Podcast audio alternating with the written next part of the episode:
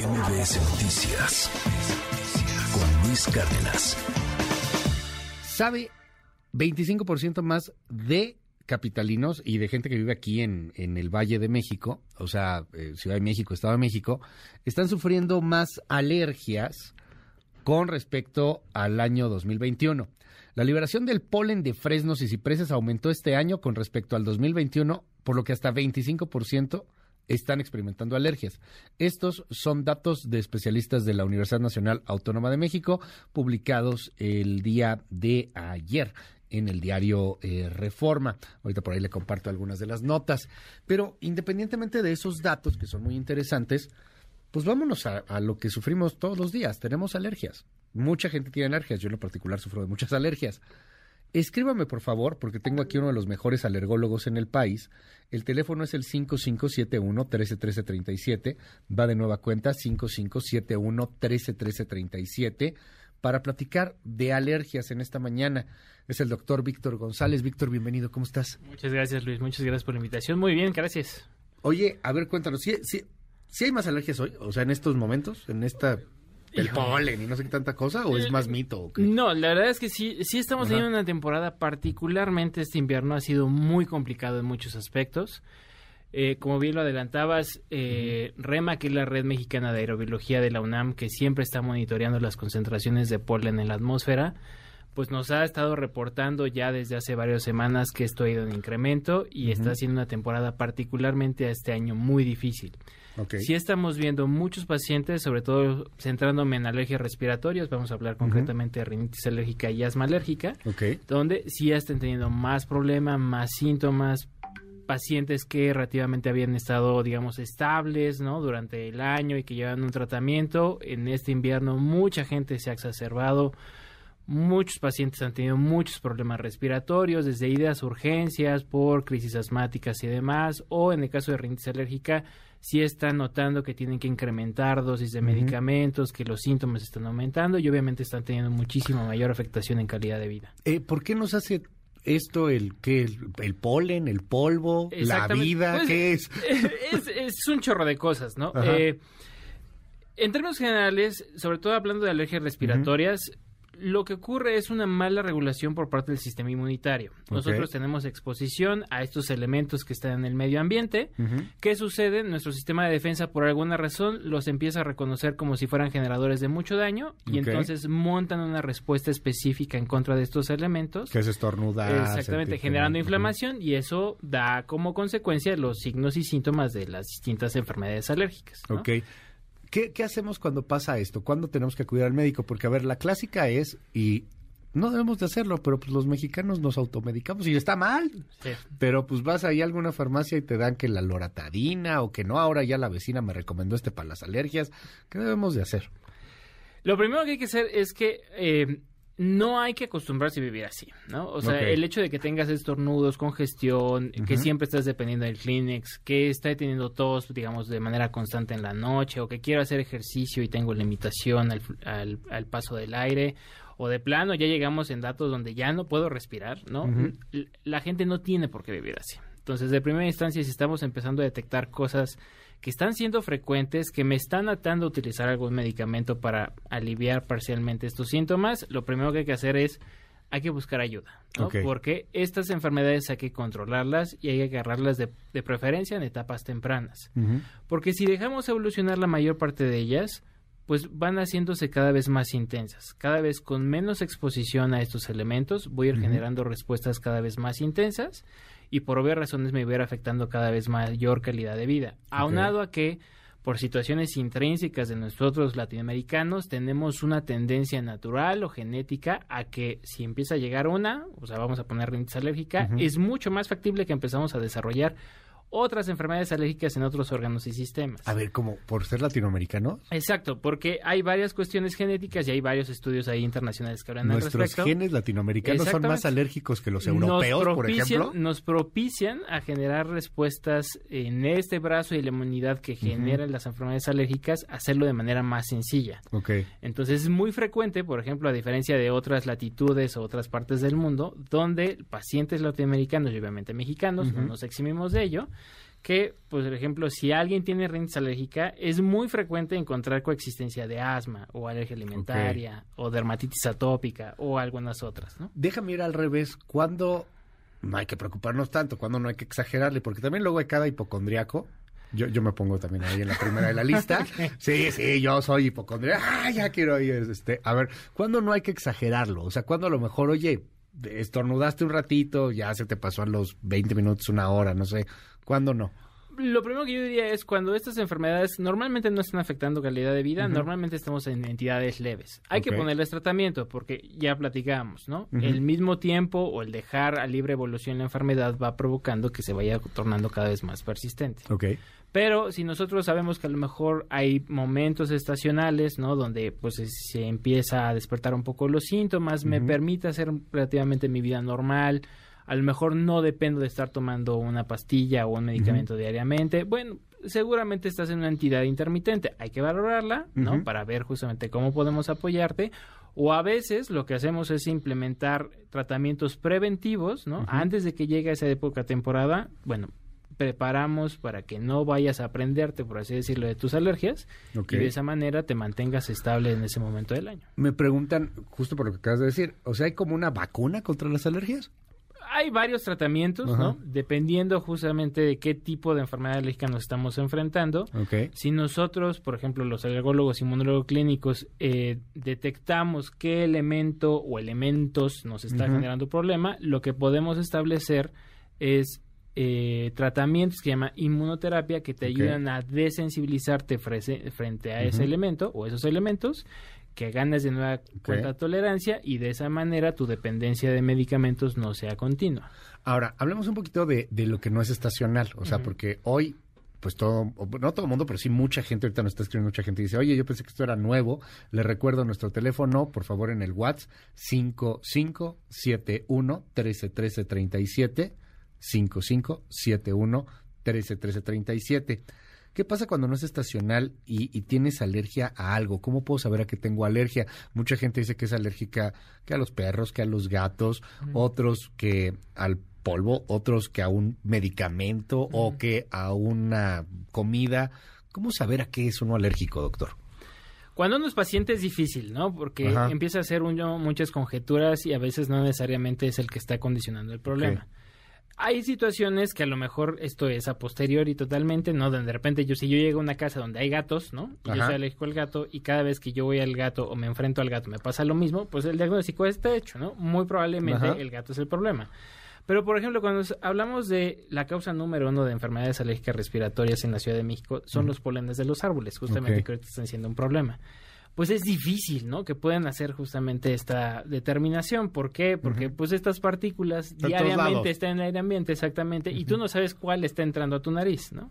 Entonces ahí que tenemos que hacer, pues valorar en consulta, ver justamente qué síntomas estamos teniendo, empezar a tener un poquito de temporalidad, ¿no? Que todos esos elementos a nosotros los alergólogos pues le hacemos de detective un poco, ¿no? Y a partir de eso nosotros cruzamos esta, estas pruebas diagnósticas que pueden hacerse a veces en sangre o en piel o en algunos otros elementos que nos permita ver qué elemento en particular o qué polen en particular es el que está condicionando el problema. Ok. Y ¿Y, de esa hay tratamiento para ese polen en Exactamente, sí. La mayor parte de las enfermedades alérgicas respiratorias pueden ser tratables o desensibilizables. Por ejemplo, aquí me acaba de preguntar algo muy interesante una persona. Eh, bueno, me acaba, te acaba, ¿yo qué? Yo nomás paso la pregunta. Ok, con gusto. Este, ¿puede ser alérgico a un gato y a otro no? ¿O a un perro y a otro no? Normalmente no, porque Ajá. la regla número uno de las enfermedades alérgicas es que tiene que ser reproducible. O sea, hay ciertos alergenos, por ejemplo, en el caso concreto de las mascotas, que solo se pueden secretar o se secretan en mayor cantidad en algunos machos, en algunas hembras, y a lo mejor ahí por eso se hace. o en una raza en particular. Normalmente no. Todos. Casi todos tienen mayor o en términos generales los mismos alergenos, pero sí, dependiendo del la- el género, digamos, que tenga la mascota, bueno, podemos encontrar más o menos cantidad de ciertos elementos, ¿no? Eh, nos dicen aquí en el, en el WhatsApp también, ¿puede haber alergias psicológicas? No, realmente no. Lo que sí pasa, por ejemplo, eh, y me voy a centrar en dermatitis Sí. atópica, es situaciones de estrés por Ok. las hormonas que nosotros generamos normalmente en- cuando estamos estresados o está pasando algo importante, puede activar un poco el sistema inmunológico y hacer que los signos o síntomas sean muchísimo más evidentes en el paciente. Pero si el paciente normalmente está bien controlado, Y está recibiendo un tratamiento de manera continua y la enfermedad está muy silente, estas situaciones de estrés normalmente no generan ningún tipo de problema. Normalmente esto pasa cuando no estamos del todo bien. Ok. O sea, pero que te dé por alguna cuestión emocional. No, o no, realmente no, no, no, no es la causa de... no. Eh, aquí nos dice, por ejemplo, esta persona que, que él es alérgico al trabajo, que qué puede hacer. Ok. Este, dice Está, un poco difícil, sí, está un poco difícil. sí. Que, que por eso se siente muy mal. A ver, esta persona, ardor muy intenso en los ojos, ¿es también como síntoma? O sea, ¿pasa Sí. cuando te arden los ojos? De hecho, la más importante a nivel internacional se llama rinoconjuntivitis alérgica. ¿no? Entonces, efectivamente, como su nombre lo indica, los órganos de choque normalmente es nariz y los ojos, ¿no? Entonces, pues nos da síntomas como conjuntivitis, de ardor, comezón, ojos rojos, lagrimeo, ¿no? Que seguramente es lo que nos está refiriendo este radio escucha. Eh, nos dice, ¿qué tanto puede cambiar la alergia después del COVID? O sea, una persona aquí nos dice que, que tenía menos alergias antes de que le Esa, diera esa COVID. pregunta está muy difícil. ¿Por qué? Ajá. Porque eh, si algo nos ha enseñado este video es que puede hacer No lo que se le hinche la regalada gana. De, de plano, Sí, sí. o sea, sí, de lo Hay sea. muchos pacientes que nos han referido que llegó el, el COVID y después de eso como que se hizo ma- o hubo una mayor actividad propiamente de la enfermedad. O sea, sí la volvió un poquito más intensa. Ok. Entonces, hay apenas estamos aprendiendo mucho de esta eh, situación post-COVID, ¿no? Y sobre todo ahora que tenemos mucha población vacunada, afortunadamente, pues también eso está cambi- cambiando un poquito el comportamiento, pero sí, efectivamente, sobre todo en el primer año, año y medio de la pandemia, era muy evidente que al ser un cuadro clínico de COVID, digamos, proinflamatorio, y la base de esto es la inflamación, pues prende mucho más los síntomas, ¿no? De las enfermedades alérgicas, o las hace más evidentes. Ahorita hay mucho frío Ajá. y eh, esto se repite y yo tengo tengo esa duda. ¿Hay alergia al frío? No. Normalmente lo que ocurre... Que lo una- decimos muy frecuentemente. Sí, ¡Ay, tengo sea, alergia al el- frío! El, el frío enfría, pero no enferma, digamos, por Ok, así decirlo. ajá. Lo que normalmente está pasando es que eh, eh, Ciudad de México, pues no tiene propiamente como una, una época, digamos, de polinización muy franca, ¿no? O sea, siempre hay algo que está Siempre hay. polinizando, algo. siempre. Ajá. Como pasa ahorita, los árboles, por ejemplo, fresno, ciprés, pino, ¿no? Pues normalmente estos meses de frío es la época de mayor polinización, entonces normalmente tiende a aumentar mucho más la concentración de estos elementos y por eso muchos pacientes refieren, ah, bueno, es que llega el frío y normalmente me empiezo a exacerbar o me empiezan a crecer los síntomas, pero es por esta situación. Hay un tipo de rinitis, y esta no tiene nada que ver con alergia, que se llama rinitis vasomotora, que es la que, si todos vamos al. Nevado de Toluca, ¿no? Pues empezamos a moquear, pero este es un proceso de más bien de adaptación de la nariz a ambientes un poquito más fríos y secos. Ya. Pero es algo, pues, totalmente distinto al- a los síntomas que nos da la rinitis alérgica. ¿no? Y esta persona me dice, he tenido muchas alergias y tengo pérdida del oído. ¿Puede ser por ello? Eh, es, O sea, es frecuente, de, sobre todo cuando hay, en, en la rinitis alérgica hay una mayor producción de moco. Entonces, como ustedes saben, la nariz y el oído están conectados. A veces hay acumulación de moco en el oído medio, donde está el tímpano, y eso refiere justamente a algunos pacientes que tengan como baja de audición. Normalmente cuando empezamos a poner control en la rinitis alérgica, la audición empieza a mejorar, ¿no?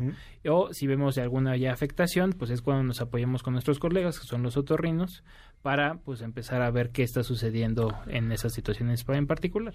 Mira, aquí nos escribe una, una mujer, se llama Gretel, nos escribe y dice, yo todos los días hago natación. Cuando salgo de la alberca, eh, empiezo a moquear, pero además me da mucha comezón, no sé si en el cuerpo o en dónde, pero eso puede ser como que normal o si hay que ir a ver a un especialista. O sea, Yo no- creo que hay que ver a un especialista porque evidentemente no es normal. O sea, el cloro sabemos que es un poquito irritativo, pero debe ser algo que dure no un usamos- ratito. Exactamente, Ajá. ¿no? O si hacemos medidas de higiene, o sea, me lavo la nariz y demás, pues debe de ceder. Pero si ya empieza a ser persistente o muy constante, algo no está pasando o algo no está del todo bien. Y ahí habrá que evaluar perfectamente qué está pasando. ¿no? ¿Qué tanto afecta la contaminación, además del polen? Muchísimo. De hecho, Eh, si algo que hemos estado viendo, de hecho, ahorita estas concentraciones tan altas de polen que estamos viendo, esto está produciendo producto de la contaminación y el calentamiento global, tal cual. Al igual que nosotros nos estamos este, adaptando justamente a estas nuevas condiciones climáticas que estamos propiciando, lo mismo están haciendo los árboles. Al final del día son seres vivos. ¿no?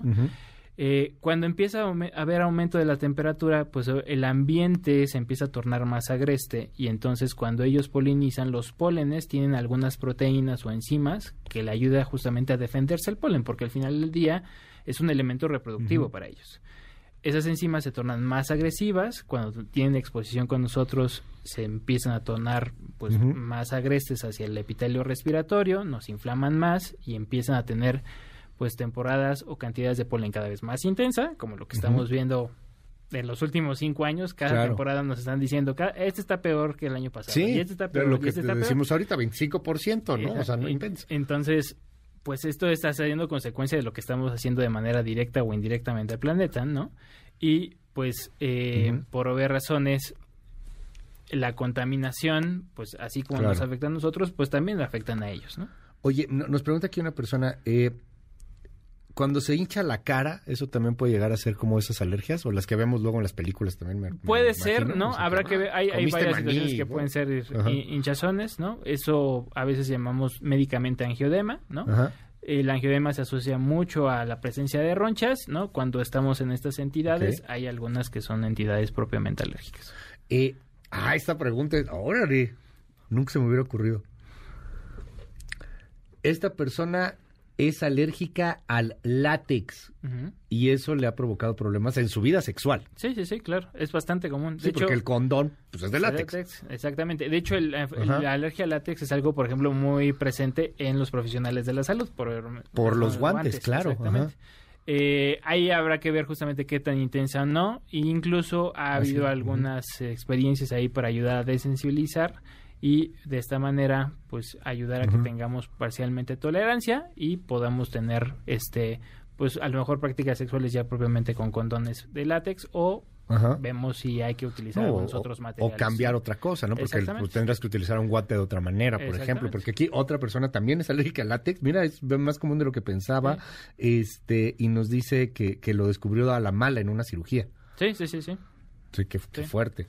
Nos dicen aquí, eh, ¿Qué opinan para qué para el tratamiento del no qué del Avamis para el tratamiento de rinitis alérgica no sé. Ok, el Avamis es un desinflamatorio ah, este local de la nariz. Es uno de los tantos eh, acciones terapéuticas que tenemos. Es muy buen medicamento no lo que hay que ver es perfilar qué tipo de tratamiento hay que dejar para cada paciente porque pues en la alergia no, normalmente no funcionan bien las recetas de cocina. O sea, esa recomendación de tómate esto y a mí me funcionó, no necesariamente va a ser lo que yo necesito. Y por eso a veces empiezan muchos pacientes a decir, ay, es que yo tomaba, por ejemplo, ratadina o cetiricina y ahora ya no me alcanza o ya no me hace. Pues a lo mejor no es propiamente que no te haga, es que no es el medicamento que necesitas al día de hoy, ¿no? A lo mejor necesitas otro tipo de cosas. Nos dice aquí una persona que tuvo muchas alergias, perdí el olfato y el gusto por una alergia mal cuidada, se puede perder y la otra, ¿puede recuperarlo? Eh, sí puede, se han reportado varias veces, no es lo más común, de hecho son situaciones raras, ¿no? Normalmente cuando empezamos a controlar o desensibilizar justamente la alergia, sobre todo las respiratorias en la nariz, normalmente el, olfato empieza a recuperarse, ¿no? hay algunos pacientes que sí pueden recuperar ad integrum, hay otros que pues sí empiezan a perder algunas, sobre todo como la intensidad, por ejemplo, de la captación de los olores. O sea, sí huelen, sí captan sabores, pero no a lo mejor no la intensidad que previamente tenían. Y sobre todo esas complicaciones las vemos cuando llevamos mucho tiempo de evolución. Eh, nos pregunta aquí una persona este sobre el asunto de los lavados nasales. ¿Funcionan y son recomendables? Son la, piedra angular justamente de cualquier alergia respiratoria. La nariz es una estructura compleja que se encarga de calentar, humedecer y filtrar el aire que nosotros respiramos. Cuando nosotros tenemos un proceso inflamatorio, como es el caso de la rinitis alérgica, pues estas tres funciones sustantivas, la nariz las empieza a ser menos eficiente. ¿Qué hacemos? Normalmente abrimos la boca para respirar. ¿Por qué? Porque no alcanza el aire. Exactamente. El aire no tiene las características físicas que normalmente deben de tener cuando entra al sistema.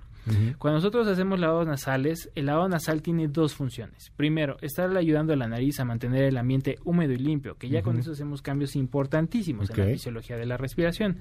La otra parte es que normalmente el lugar donde se acumulan la mayor cantidad de alergenos, pólenes, polvo, lo que sea, pues es la parte anterior de la nariz, o sea, la parte de adelante. Si nosotros mediante este arrastre mecánico que provoca estas soluciones llevamos hacia afuera, pues esos elementos, al estar en menos contacto con la mucosa nasal, propiciarán menos inflamación, por lo tanto va a haber menos síntomas y nuestra necesidad de medicamento va a ser muchísimo menor. ¿Cómo se hace un lavado nasal?